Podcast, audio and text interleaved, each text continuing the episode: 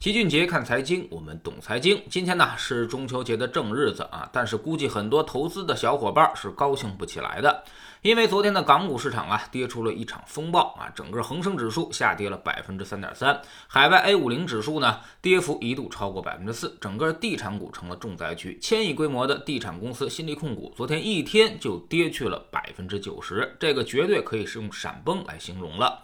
而其他的那些地产公司呢，好一点的跌了七到八，而正常一点的都跌到了百分之十以上啊。处于风暴之中的恒大，跌幅是在百分之十三。地产股带着银行、保险也全面下跌啊。港股上，昨天平安也跌了百分之七，招行呢跌了百分之十，民生银行跌了百分之六，工商银行也跌了百分之三。几大科技公司虽然没能幸免，但是跟银行、地产比起来，跌幅还算是小的，基本都在百分之二左右。事后啊，很多人也都在找下跌的原因，说什么要加大香港地产的调控了，一方面要加税，另外一方面呢要增加供给，所以才引起了大家对于香港楼市的看法变淡。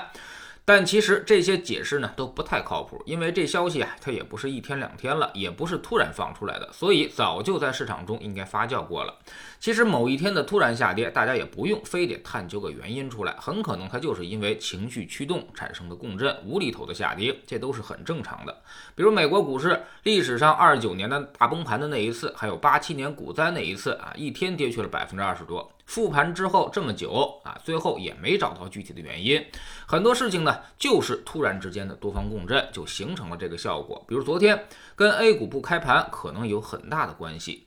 那么黑色星期一之后，我们到底该怎么办？很多朋友恐怕已经慌了，到底该怎么平复下来呢？首先，港股市场已经明显低估，全球指数都摆在那儿一起测算啊。那么恒生指数市盈率只有十一倍。市净率只有一点二倍，在全球主要指数中都是排名最低的，比 A 股上的沪深三百都要低。我们的 A 股、港股的估值水平要明显低于美国、法国、德国，甚至是日本，成为全球的价值洼地。其次呢，从历史分位数比啊，也就是我们不横向比了，而是纵向去比，恒生指数呢也处于它的历史中位数以下，只有不到百分之四十，只比日本高了一些，也是低于全球市场指数的。如果从市净率分位数来看的话，恒生指数就是全球市场最低的，只有百分之二十。老齐解释一下，啥叫分位数呢？就是现在的估值打败了历史上多少时间啊？比如市净率分位数百分之二十，也就是说恒生指数已经掉到了历史上最悲观的。百分之二十的时间之内。第三呢，就是港股内核和成长性正在发生变化。原来的港股基本上都是银行和地产的天下，再加上移动、联通、保险，而现在这些港股啊，互联网企业已经占据了半壁江山。这些年连续有巨头回归港股上市，而这些企业除了有成熟的商业模式之外，赚钱能力和增长能力也是十分出色的，否则就不用限制他们进行反垄断了。之所以这几年港股不涨，恰恰也是因为此，巨头回来的太多，资金被稀释的太厉害。等它缓过这股。劲儿来，肯定会有更好的成长性。整体市场估值中位数应该明显上移，而不是降低。第四呢，就是随着金融开放啊，港股和 A 股互联互通会越来越频繁。现在国内已经有越来越多的公募基金和私募基金都在配置港股的资产了，很多公司也确实是港股上更加便宜一些。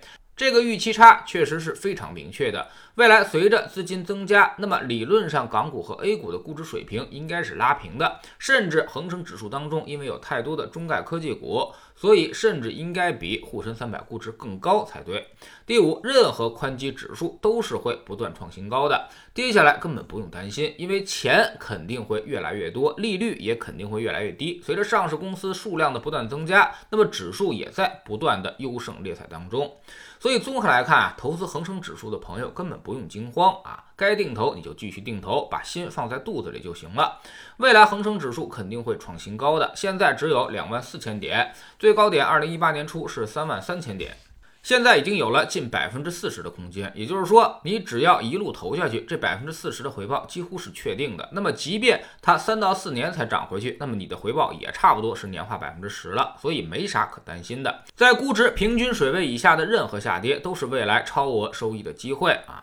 如果宽基指数你都拿不住，那就真的不适合再去做投资了。宽基指数定投几乎就是一个白捡钱的机会，即便是日经指数当年遭遇到了那么大的泡沫，现在也已经快涨回来了。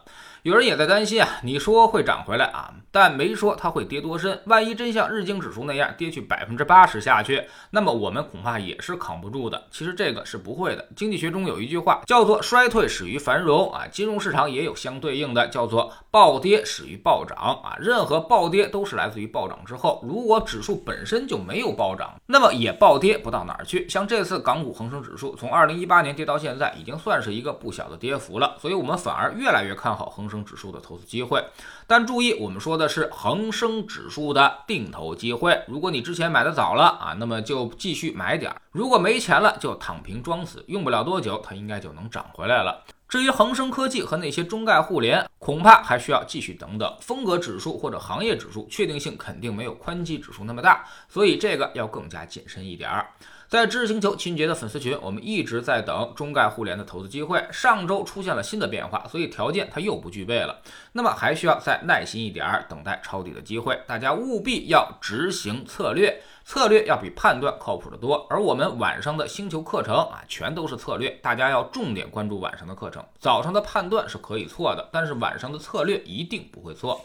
我们总说投资没风险，没文化才有风险，学点投资的真本事。从下载知识星球找齐俊杰的粉丝群开始，我们不但会给出结论，还会告诉你逻辑和原因，让你自己掌握一套分析的方法和技巧。在知识星球老齐的读书圈里，我们明天呢为大家带来一本书。讲授如何学习，叫做费曼学习法。大家其实学习并非是不努力，有些人呢已经拼命在学习了，但是收效甚微，其实就是因为你的方法不对，所以知识的留存率很低，对自己也并没有什么改变，浪费了很长的时间，搞得自己是身心俱疲。那么到底该如何去学习呢？这是你不容错过的一课。每天十分钟语音，一年为您带来五十本财经类书籍的精读和精讲。